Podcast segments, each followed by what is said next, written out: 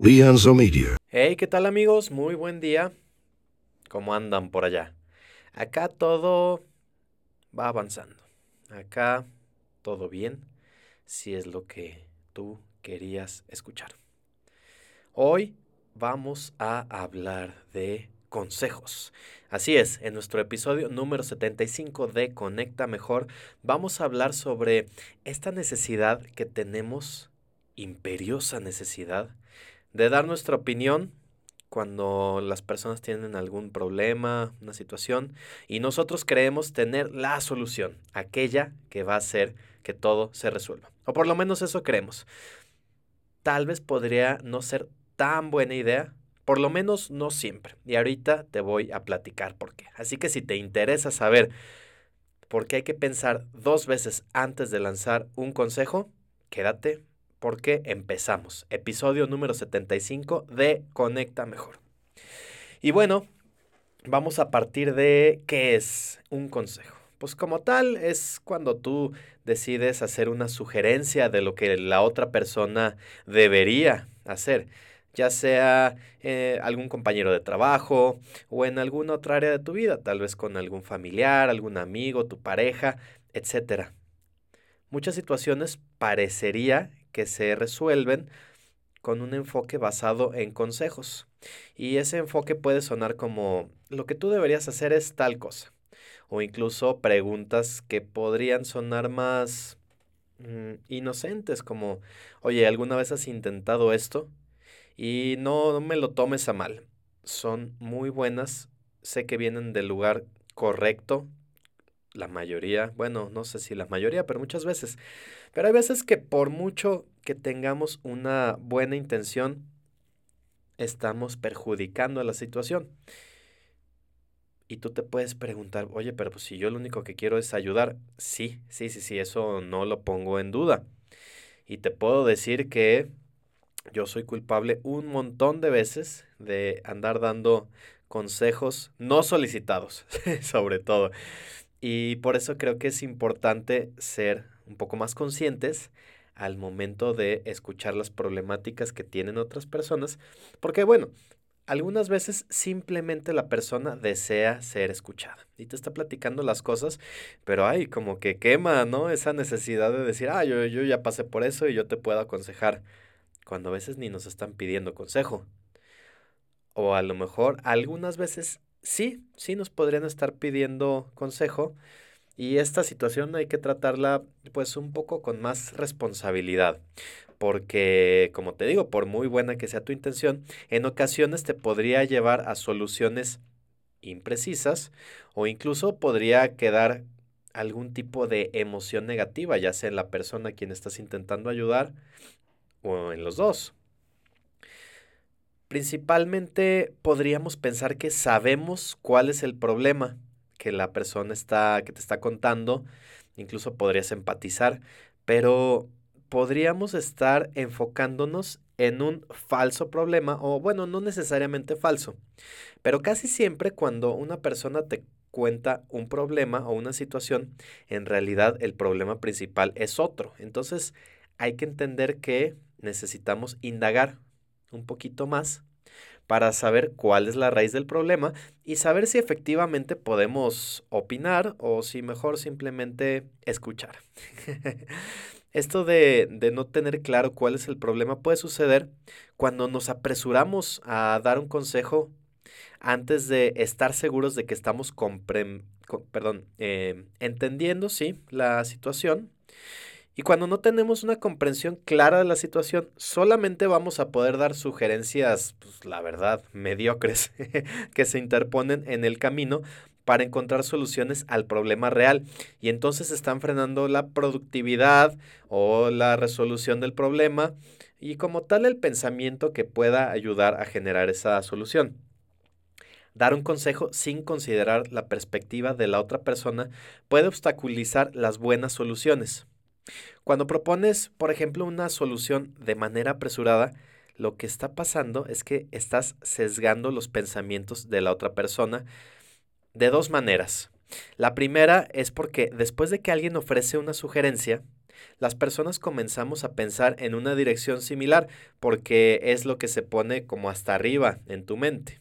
A lo mejor tú ya traes un tren de pensamiento de cierto modo y esta persona que te está intentando ayudar te está colocando en otra vía basado en su razonamiento y entonces a lo mejor lo que tú ya venías más o menos elaborando lo puedes hacer a un lado y estás brincando otra pista. Y eso podría estar perjudicando, a lo mejor ya estabas cerca de la solución y estás cambiando el enfoque. Y también, en segundo lugar, las personas podemos ser reacios a estar en desacuerdo. Por lo tanto, cuando te enfocas en algo que sería irrelevante, también puede distraer a otros a abordar el, problema principal. O sea, eh, muchas veces, por ejemplo, a lo mejor alguien te está contando que tiene un problema en el trabajo, ¿no? Y entonces tú podrías apresurarte a decir, ah, man, no te preocupes, el trabajo no importa, o pues te consigues otro, o lo que sea. Cuando en realidad el problema no es propiamente el trabajo, sino una situación particular en el trabajo. La persona ni siquiera estaba diciendo que quería dejar de trabajar o que quería buscar otro trabajo, sino que quiere encontrar una solución a un problema particular para seguir con su rutina en el trabajo que desea seguir. ¿Queda claro cuál es la diferencia? Y por eso es que necesitamos así como aguantar un poquito más para entender de qué se trata. O incluso podemos generar una serie de preguntas antes de intentar recomendar que nos van a dar más información para que una de dos o la misma persona se responda, que a veces eso pasa, ¿no? Como que necesitamos ayuda para nosotros pensar en voz alta. O dos, a lo mejor sí, con información suficiente, puedas estar un poco más apto para dar tu opinión. Y ojo, esto no quiere decir que te tengan que hacer caso, pero como sea, pues la puedes externar, sabiendo que es tu perspectiva y la otra persona puede decidir si la toma o no y ahí queda. Pero al mismo tiempo, hay que pensar que los malos hábitos de dar consejos nos pueden llevar a que tanto quienes lo reciben como los que dan los consejos se lleguen a sentir desmoralizados.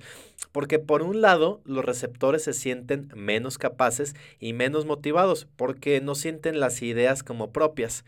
Y también pueden sentir que quien los está, entre comillas, asesorando, los considera inferiores o que no valora sus opiniones y pensamientos.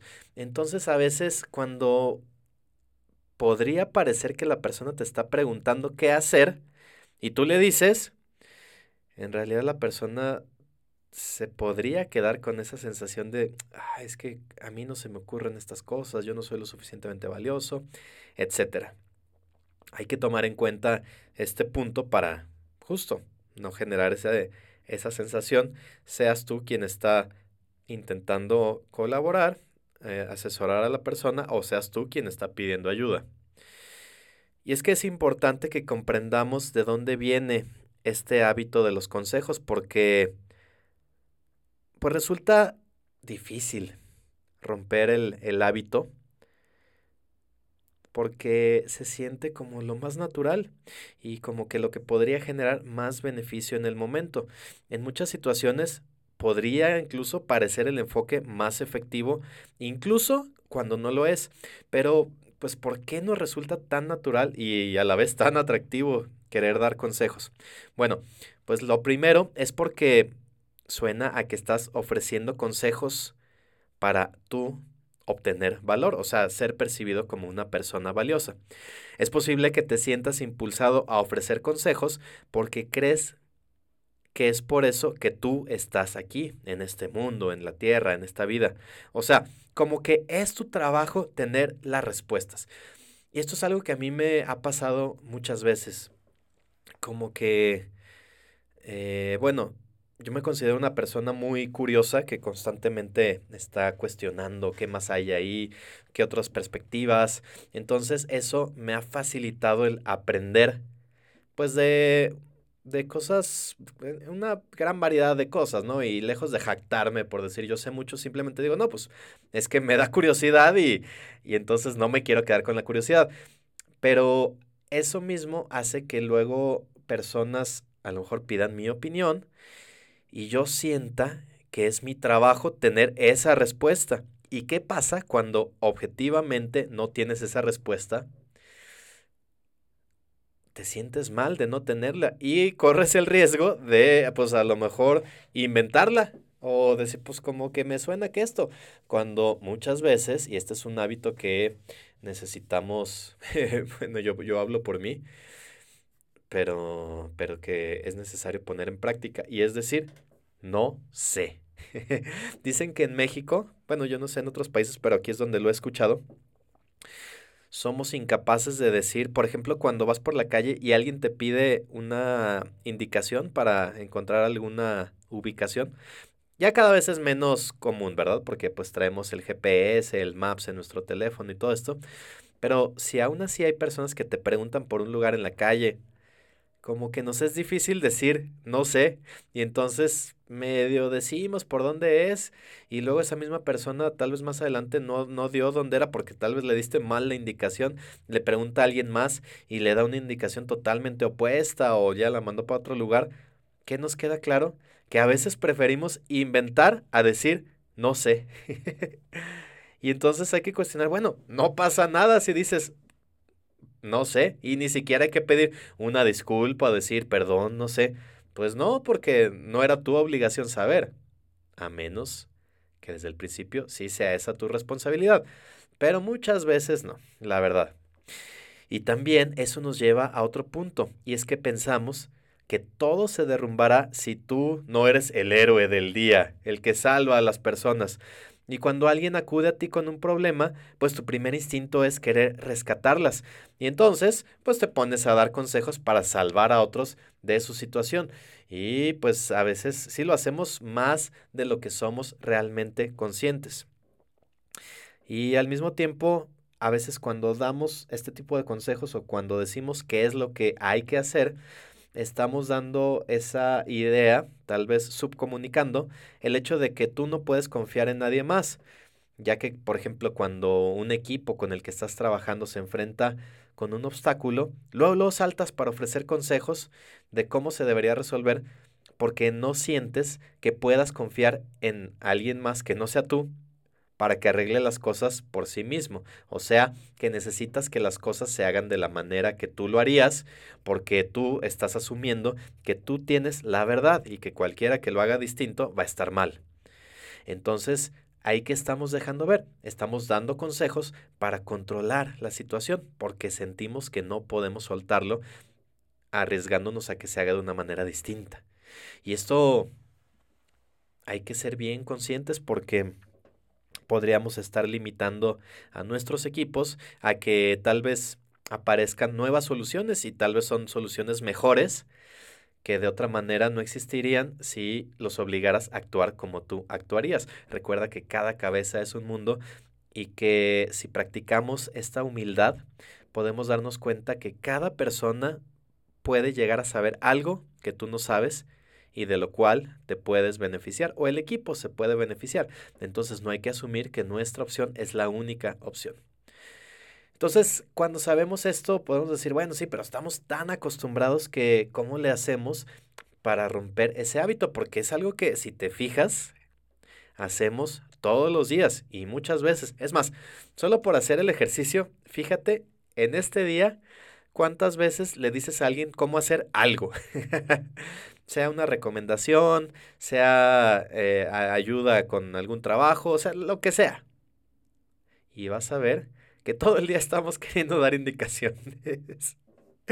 Entonces, bueno, ¿cómo podemos romper este hábito de querer dar consejos, indicaciones todo el tiempo? Bueno, lo primero que necesitamos saber es qué es lo que está provocando esta situación en la que tú sientes que necesitas dar consejo. O sea, en qué momentos te encuentras dando más consejos.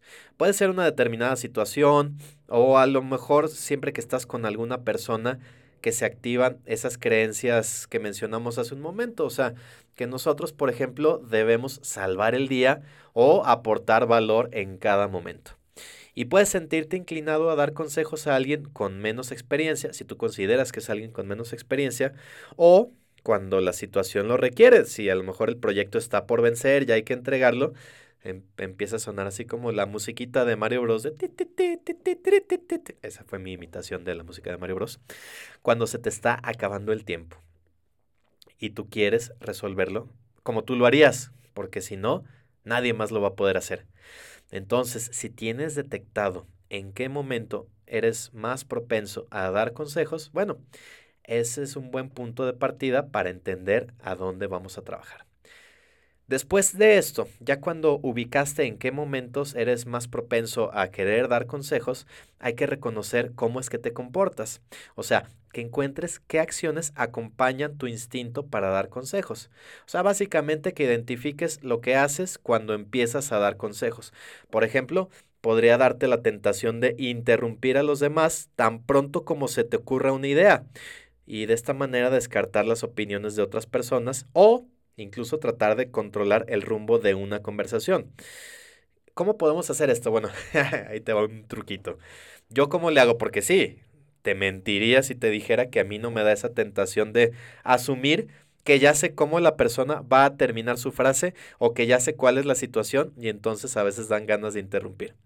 Bueno, hay trucos incluso físicos que puedes aplicar. Por ejemplo, cuando a mí una persona me, me, me, dice, oye, podemos hablar un momento, hay algo que quiero tu opinión, o que abiertamente te está pidiendo tu opinión, pero que quieres entender bien, bien, bien cuál es el problema, a mí me sirve mucho antes de esto, pues servirme un cafecito. Primero, pues porque me gusta el café, ¿no? Pero el hecho de, de, estar así tomando algo o incluso comiendo, digo, si es alguien de confianza a quien no le molesta que estés comiendo, o bueno, digamos que tomándote un café, un vaso de agua. Pues bueno, el hecho de estarle dando así sorbos regulares, pues te está obligando a escuchar mientras la otra persona está hablando. Entonces eso de alguna manera ya te va haciendo que dediques más tiempo a escuchar. Yo me acuerdo que alguna vez mi abuelo me platicó, mi abuelo sabía muchos trucos de ventas. Él era un gran vendedor y creo que parte de lo que lo hacía un gran vendedor es que no se cuestionaba demasiado las cosas. Como que estaba tan convencido de que estaba ofreciendo una gran solución que no se ponía, no se cuestionaba si podía haber fallas, simplemente así lo presentaba. Y uno de los trucos que un día me mencionó es eh, cuando vayas, por ejemplo, a la casa de alguien a venderle algo o a su oficina, pídele un vaso de agua y él me decía que era porque no podías, porque la persona pues no te podía correr, o sea, no podías decir, ya váyase, porque tú apenas ibas como, tú ibas controlando, si todavía ibas a mitad de tu vaso, pues mínimo te tenían que esperar a que te lo acabaras, ¿no? No lo podías empinar y para que ya te fueras. Pero lo que no me dijo, y a lo mejor esto también ayuda, es que sí, mientras tú te estás tomando tu agua o lo que te hayan ofrecido, estás escuchando. Y escuchar es una gran habilidad, ya sea en ventas o en cualquier otra área, porque realmente estás poniendo toda tu atención antes de intentar sacar conclusiones. Imagínate que, por ejemplo, estás liderando un equipo y pues sí, a lo mejor a corto plazo tú eres la persona, te consideras la persona con más experiencia y podrías sentirte productivo y a lo mejor hasta valioso y en control, dando consejos a todos. Pero el problema de esto es que a largo plazo, pues tu equipo no se va a desarrollar, no como podría, porque sufrirá de una gestión basada en consejos porque los miembros del equipo no van a obtener ninguna idea sobre cómo ellos pueden mejorar o manejar mejor las situaciones similares en el futuro, ya que van a estar acostumbrados a voltear contigo y preguntarte qué hacer. Entonces, cuando eres consciente de esta compensación, puedes resistir mejor la tentación a dar consejos o apresurarte a dar consejos. Y es que si imaginas tu yo en el futuro, puedes mantener la motivación para adoptar hábitos de, entrenamiento, reconociendo conscientemente los cambios positivos que traerán a tu vida. O sea, fíjate, o sea, ponte un momento a pensar qué podrías, cómo te podría beneficiar el hecho de desarrollar las personas alrededor, o sea, permitir que las personas se desarrollen y también tú mantener esa mentalidad a que no lo sabes todo. Eso te ayudará a convertirte en una persona mucho más empática, pero al mismo tiempo mucho más reflexiva y a la vez humilde. Y esto quiero hacer énfasis con esto de humilde, porque creo que se malentiende mucho. Muchas personas llegamos a creer, yo también creía esto en su momento, que humilde era como no llamar la atención o, o como tirarse al piso, como decir, no, no, no, no soy tan bueno, no, como que si alguien te halaga algo, decir, no, no, o decir, de, oye, qué, qué, qué padres están tus zapatos. No, hombre, no, no, pues no, me costaron bien baratos, ¿no? Oye, qué bien te salió tal actividad. No, hombre, no, no es nada. Pues ahí ni siquiera le sé. O sea, yo pensaba que eso era humildad. Cuando humildad en realidad no tiene que ver con eso. Para mí la humildad es ser consciente de las cosas buenas que sí tienes, pero darte cuenta que no se trata de ti. El mundo no gira a tu alrededor. Aun cuando antes creíamos que todo se trataba de nosotros y los planetas y el sol giraban alrededor de nosotros, pues no, así no es y tampoco se trata todo de ti. Entonces hay que ser agradecidos con los talentos, las ventajas, la situación en la que estás hoy viviendo, pero saber que no se trata de ti, más bien es ver cómo lo aprovechas, no jactarte de que, ah, qué, qué fregonazo, tampoco quiero decir que te tires al piso, sino decir, ok, tengo todas estas cosas, puedo sentirme bien de que las he desarrollado, de que algunos ya los traía de fábrica, pero ¿cómo pongo esto al servicio de los demás? Para mí es la manera de explicar en qué consiste la humildad. Entonces, si desarrollamos esta habilidad, podemos encontrar mejores soluciones. Y creo que para todo esto hay que pensar como si estuvieras entrenando a las personas. Piensa en la diferencia, por ejemplo, en un partido de fútbol, pues sí, están los jugadores y están los entrenadores o los directores los directores no juegan el partido por los jugadores, ¿verdad?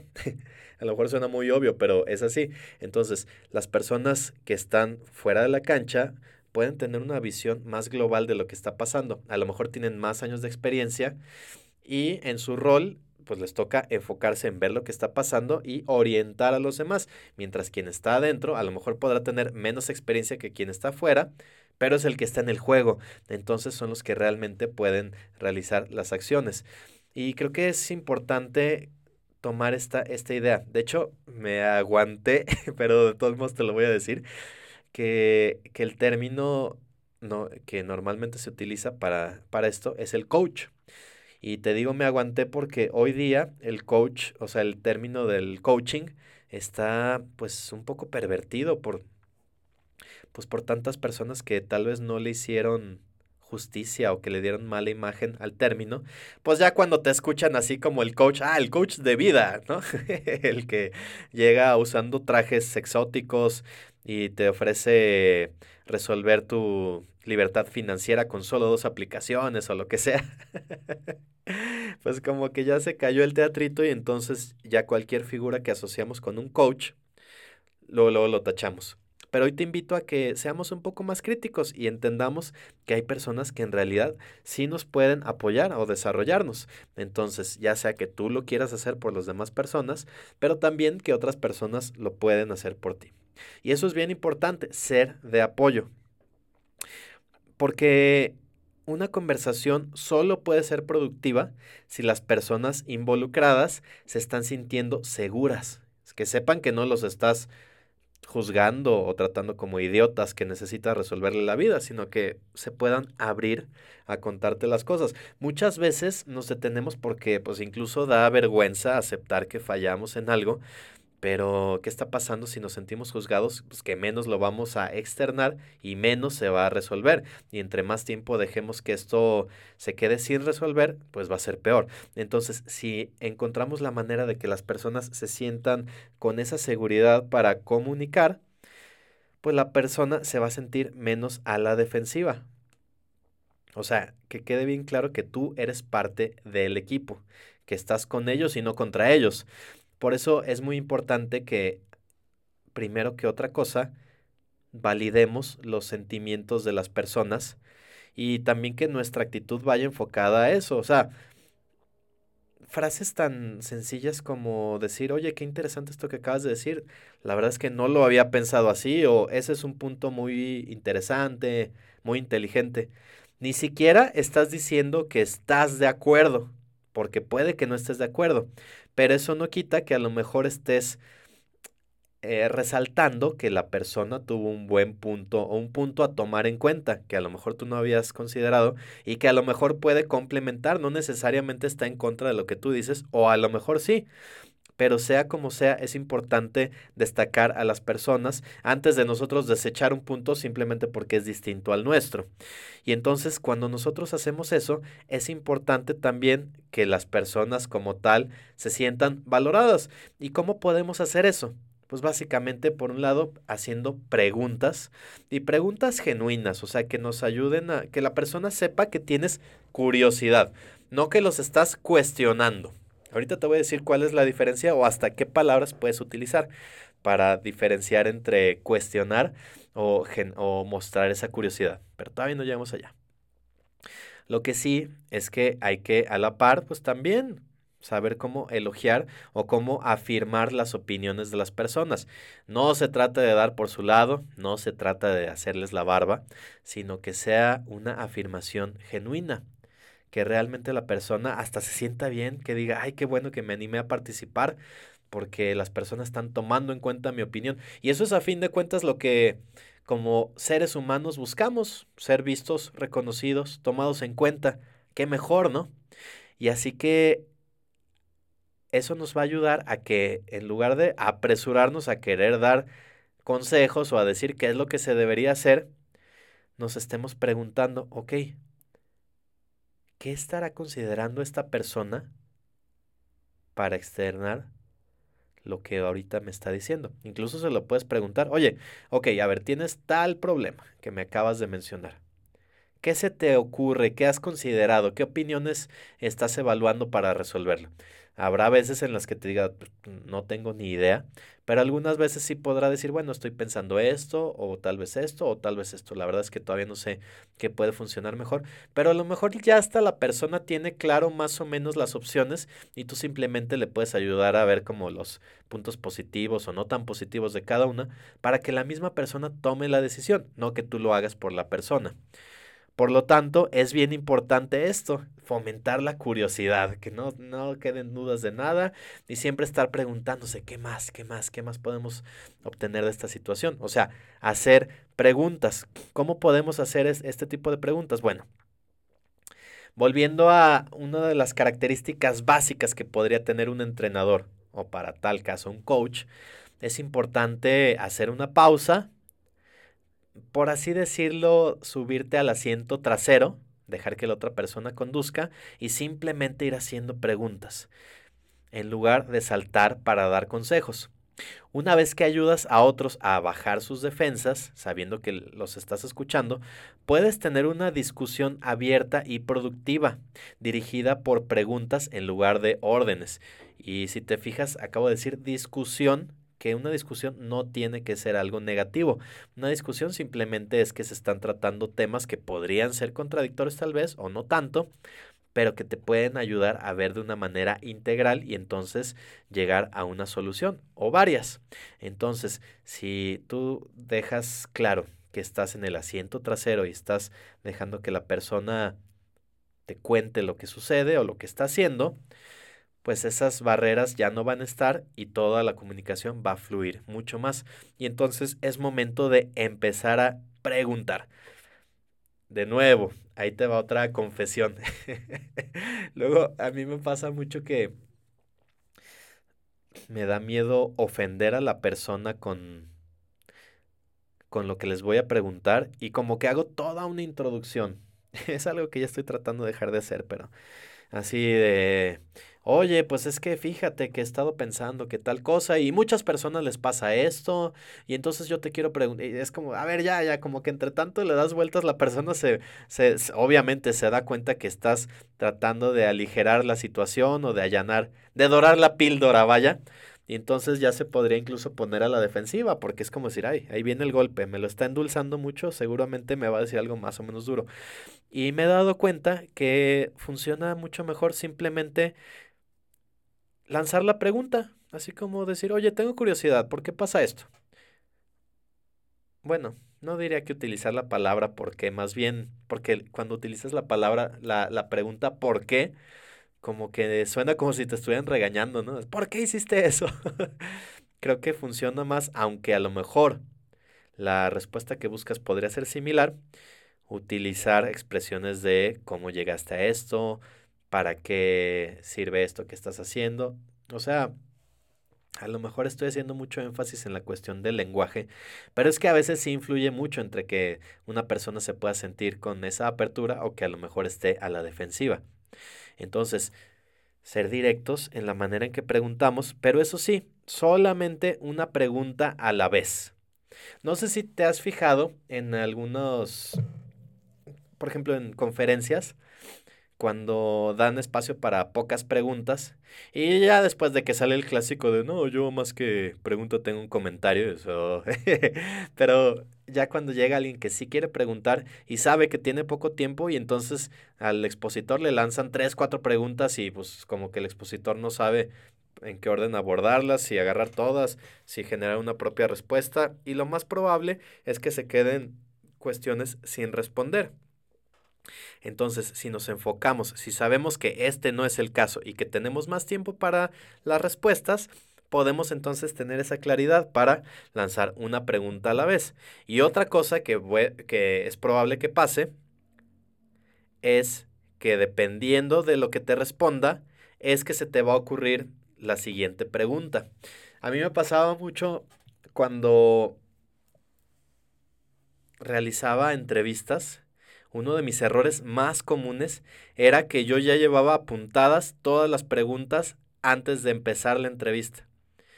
Y entonces luego se sentía muy artificial porque a lo mejor la persona ya se estaba explayando y me estaba soltando material muy interesante sobre un tema y ya seguía la, próxima pregunta era sobre otro tema, entonces era como que le cortaba ese flujo a la conversación. Entonces me di cuenta que para tales fines era bueno tener como una temática central, un par de preguntas y entonces si se necesitaba las utilizaba o si la conversación nos daba para llevarla por otro lado, qué mejor, ¿no? Así de esta manera no se siente como interrogatorio, sino que es una conversación en la que estás expresando esa... Eh, pues es una conversación más auténtica y estás mostrando que sí te interesa la persona.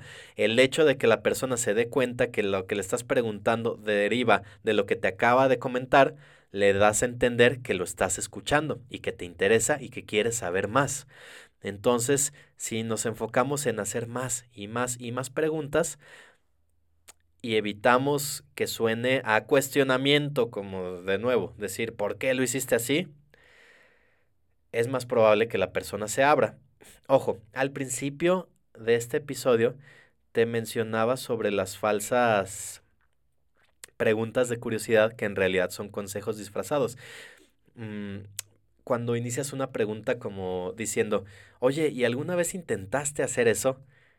En realidad, o sea, entiendo que, que no, que sí no, no, no quieres soltarlo de manera directa, pero en el fondo sí estás diciendo, oye, yo creo que lo que deberías hacer es esto. Entonces, no digo que sea totalmente negativo, pero que a lo mejor podríamos buscar otros recursos antes de lanzar este tipo de preguntas, para que no se sienta como eso, como consejos disfrazados, como que en realidad estás queriendo otra vez poner tu opinión sobre la de las demás. Y una vez que ya preguntaste, igualmente importante es abrazar el silencio.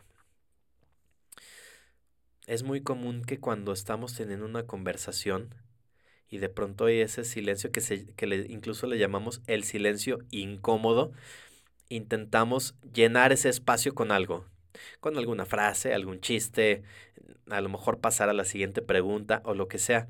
Pero a veces cuando se genera esa pausa es porque la persona está pensando y así como está hilando ideas y se podría dar esa situación de que te pueda dar más información.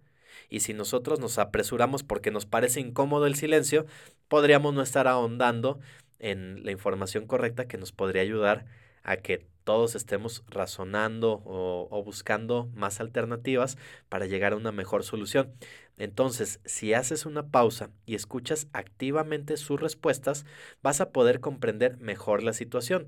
Y aquí entra sí la parte del silencio que como tal es no emitir ningún ruido, pero también que tu postura refleje eso. No vas a estar en silencio mirando a tu celular o haciendo otra cosa, sino con una postura, un lenguaje corporal que muestre que estás escuchando a la persona. Entonces, una vez que sabes que la persona terminó de externar sus puntos, es momento de colaborar validando sus respuestas. No apresurarnos a querer decir, ah, sí, yo opino lo mismo, o sí, yo también esto hice, o, o no. Puedes simplemente asentir y mostrarle que para ti eso que acaba de decir tiene sentido, o incluso si se está quejando, no apresurarse a darle una solución, sino simplemente mostrarle tu empatía y decirle, oye, entiendo que eso se pueda sentir frustrante. A lo mejor para ti es una situación que no frustraría, pero es ahí donde entra la empatía. El hecho de mostrarle a la persona que puedes entender sus dificultades, aunque para ti no sean dificultades. No podemos hacer menos la carga de alguien más simplemente porque para ti esa no es una carga. Eso luego nos pasa mucho con, por ejemplo, con personas menores, ¿no? A lo mejor adolescentes, que nosotros incluso podemos decir, ay, ¿cómo se preocupan por eso? ¿Cómo se preocupan porque alguien por los likes que no, que reciben o no reciben, o de quién reciben en sus redes sociales, o cómo. Bueno, son cosas que en ese momento son importantes para esa persona, que seguramente nosotros a su edad teníamos otro tipo de preocupaciones que igualmente a alguien le podrían parecer vanas, pero para nosotros era importante. Y entonces, por eso mismo es que podemos aplicar esa empatía. De nuevo, no quiere decir que a ti te afecte o que lo creas igualmente importante, pero que le hagas ver a la persona que entiendes su dolor, que para ti tiene sentido y que si estando tú en el lugar de esa persona tendría bastante sentido, sería muy probable que te sintieras igual. Entonces, bueno, si te estás con esta duda de, bueno, o sea, sí, suena bien, pero entonces, ¿qué preguntas puedo hacer para desencadenar esta conversación? Bueno, nos puede ayudar a comprender la situación simplemente antes de empezar o que una de las primeras preguntas sea, oye, a ver, cuéntame, ¿en qué estás pensando? Y en ese momento, de nuevo, guarda silencio. Cuando le preguntas a alguien qué son esas cosas que están ocupando su mente, dejas que la persona tome la iniciativa mientras te está expresando su situación. Y casi siempre la mejor información viene un poco después. Entonces, y esta es una técnica que nos enseñaron en la escuela de creatividad, que, que constantemente nos hagamos la pregunta, ¿y qué más? ¿Y qué más? ¿Y qué más? Es como los niños, siempre están preguntándose, ¿no? ¿Y qué más? Y esto, y esto, basta. Pero es que es esa la curiosidad. Entonces, ya te responde algo, tú puedes preguntar, ok, hay algo más que estés pensando, algo más que tienes en mente. Y esto, lejos de molestar, puede evitar que los puntos claves se escapen y pues de nuevo va a hacer que la persona se sienta apoyada y sobre todo valorada. Por eso también puedes enfocar tu conversación cuando identificas el problema principal con el que estás lidiando y entonces con eso puedes entender cuál es el objetivo que la persona está persiguiendo. Y lo puedes preguntar así, literalmente. ¿Cuál es el principal desafío que te estás enfrentando? Como te mencionaba al principio de este episodio, que te decía, bueno, mi problema no es que no quiera tener trabajo o que no quiero tener ese trabajo, sino que quiero resolver un problema específico que ocurrió en mi trabajo. Queda clara la diferencia, ¿verdad? Entonces, es importante eliminar los problemas que pueden estar ahí como distrayendo, que no son el problema principal, y concentrarse en resolver el obstáculo real. Dicho en términos médicos, estás, por un lado, tienes los síntomas, pero no se trata de simplemente curar los síntomas. Por ejemplo, si tienes un dolor de cabeza y te tomas una aspirina, bueno, a lo mejor se te quita por un momento ese dolor, te está quitando el síntoma, pero una aspirina no te está eliminando la causa de este problema. Entonces hay que entender, bueno, a lo mejor el hecho de que necesito usar lentes eh, para ver mejor y no los estoy usando, eso me está ocasionando el dolor de cabeza. El problema no era no tomar aspirina, sino era que no traigo mis lentes. A lo mejor suena como muy obvio, pero, pero creo que es importante estar así como llegando al fondo, al fondo. Ok, ese es el problema hay otro problema y la mayoría de las veces los problemas reales vienen más a fondo.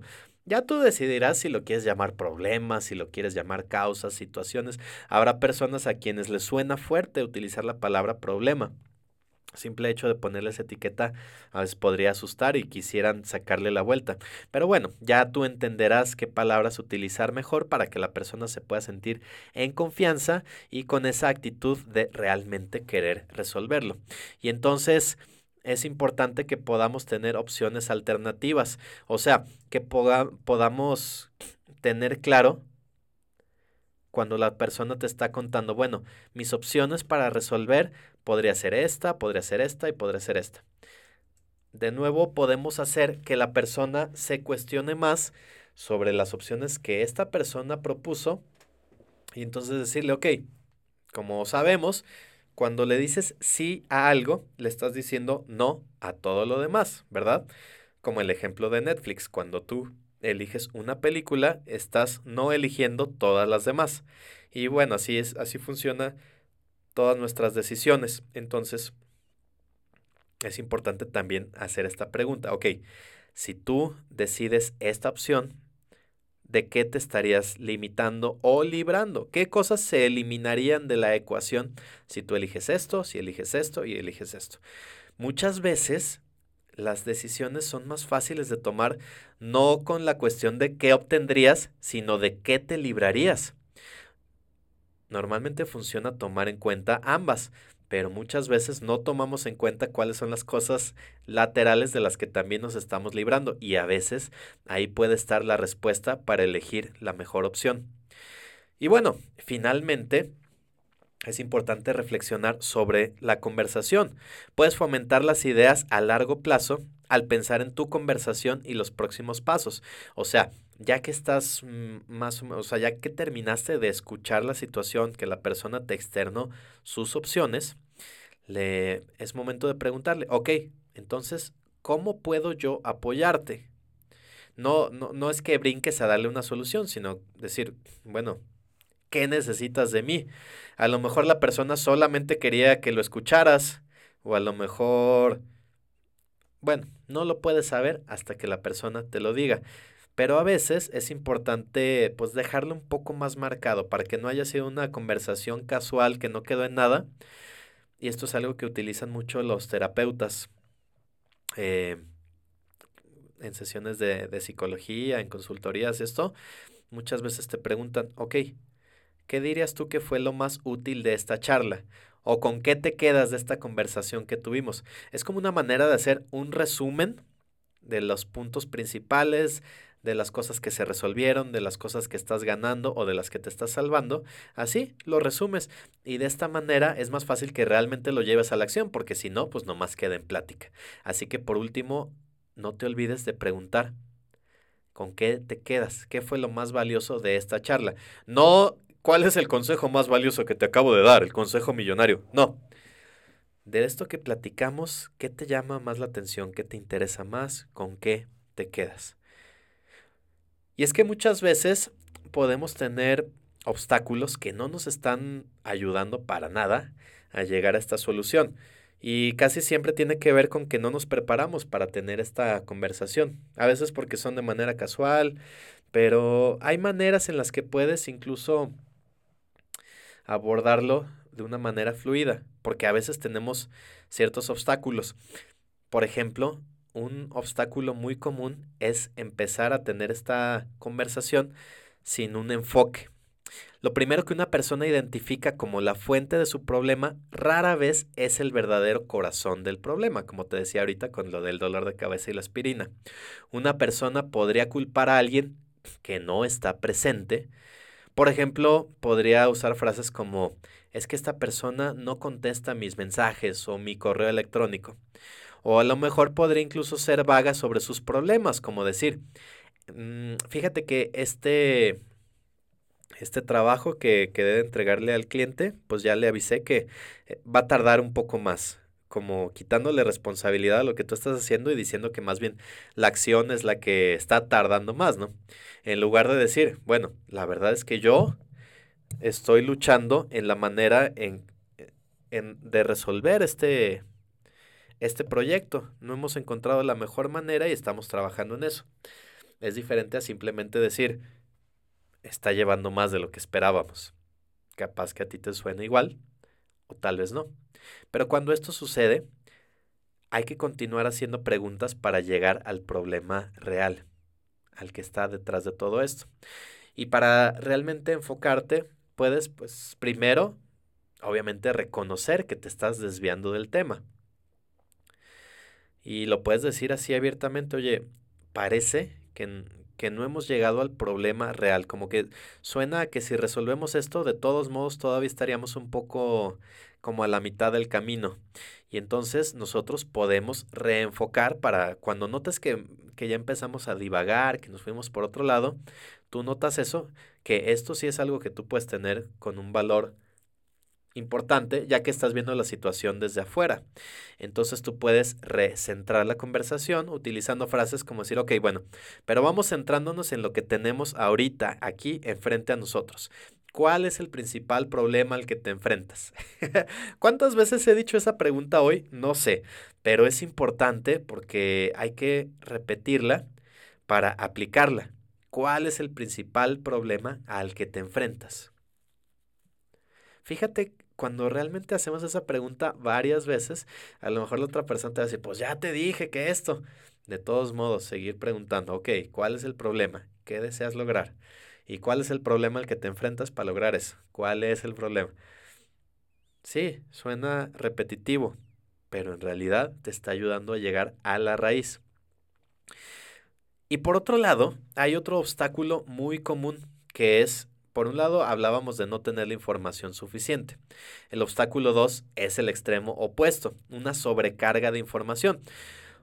Cuando alguien te empieza a enumerar demasiados problemas a la vez, a lo mejor te puede decir, no, pues es que tengo aparte estos problemas financieros y aparte me cuesta un chorro de trabajo llegar a tiempo porque vivo muy lejos y entonces te empieza a platicar de chismes de la oficina y te empieza a platicar, bueno, un montón de cosas que hace que como que está haciendo ese vómito cerebral que en momentos podrá ser incluso catártico, podrá ser curativo, se pueda sentir mejor, pero en realidad no se está haciendo un favor porque no te estás enfocando en algo, estás explotando con información. Y en estos momentos probablemente te, te enfrentes a esa situación. Puedes decirlo como tal, oye, ¿sabes qué? Creo que necesitamos ir limpiando toda esta información, porque parece que tenemos mucho que hacer aquí. Entonces, vamos a comenzar con el desafío principal. ¿Cuál pregunta crees que sigue aquí? Acertaste. ¿Cuál es el mayor obstáculo al que te enfrentas aquí? Al que te enfrentas hoy. ¿Cuál es el mayor obstáculo al que te enfrentas?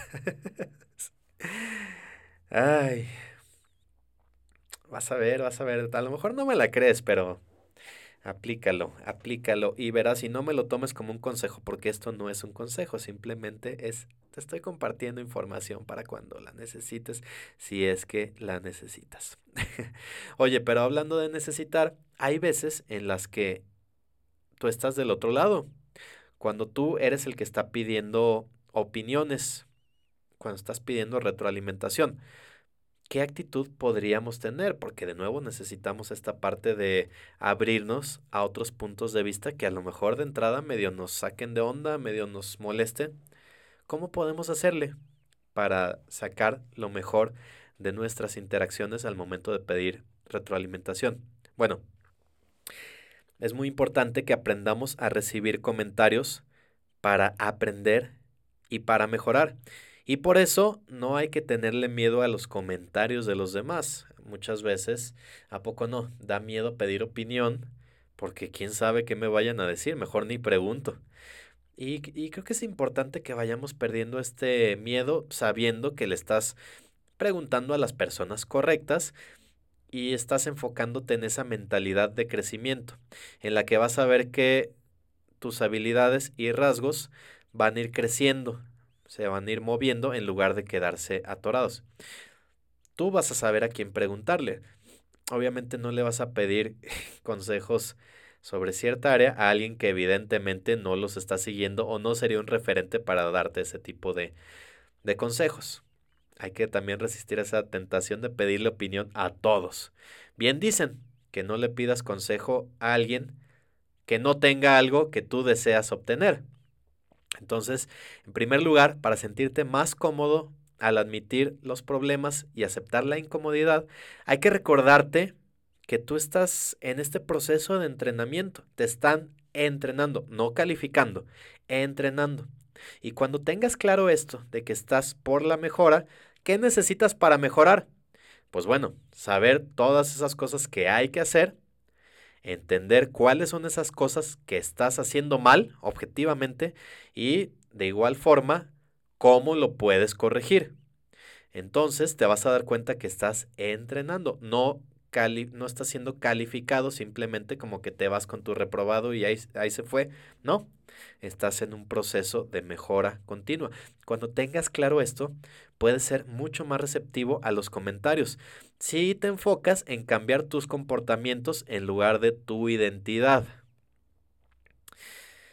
Y al mismo tiempo, cuando recibas estos comentarios, hay que quitarnos este miedo a ser juzgado, porque la retroalimentación, seamos sinceros, no siempre es reconfortante.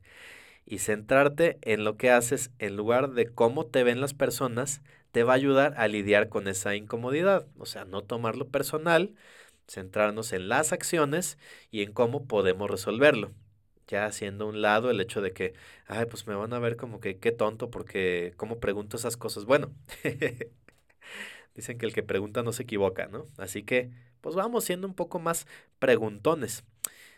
Finalmente, recuerda que nuestro crecimiento se va a tratar de el proceso y no del resultado. Y con esto no te quiero decir de que, que lo importante es divertirse, que lo importante no es ganar, sino competir. O sea, sí, pero no, obviamente sí queremos ganar, pero para poder ganar necesitamos ir mejorando paso a paso y que a fin de cuentas solamente tú puedes hacer tu definición de lo que para ti es ganar. ¿Qué es el éxito? ¿Y cuáles son esas cosas que necesitas hacer cuáles son esas personas a quien puedes consultar y sí, de nuevo, ¿cuál es el mayor obstáculo al que te estás enfrentando para resolverlo? Así que bueno, ¿te puedo pedir un consejo? ¿Qué tal si me dices cuáles son esas cosas que puedo hacer mejor al momento de crear este podcast para ti? ¿Qué te gustaría escuchar? ¿Hay algún tema que te gustaría que trate por aquí? Bueno, recuerda que me puedes escribir a mi correo, que es pv, p e -E, arroba lienzo lienzo con z, o incluso me puedes mandar un mensaje directo, un DM, por Instagram. Estoy como pv domínguez. Así que, bueno, amigos, pues muchas gracias por escuchar, por hacerme sentir escuchado comprendido y apreciado. o por lo menos a mí así me gusta verlo. Nos encontramos por aquí muy, muy pronto. Te mando un gran abrazo y que este día vaya espectacular. Yo soy Pedro Domínguez y nos vemos muy pronto por acá. Esto fue el episodio número 75 de Conecta Mejor. Adiós.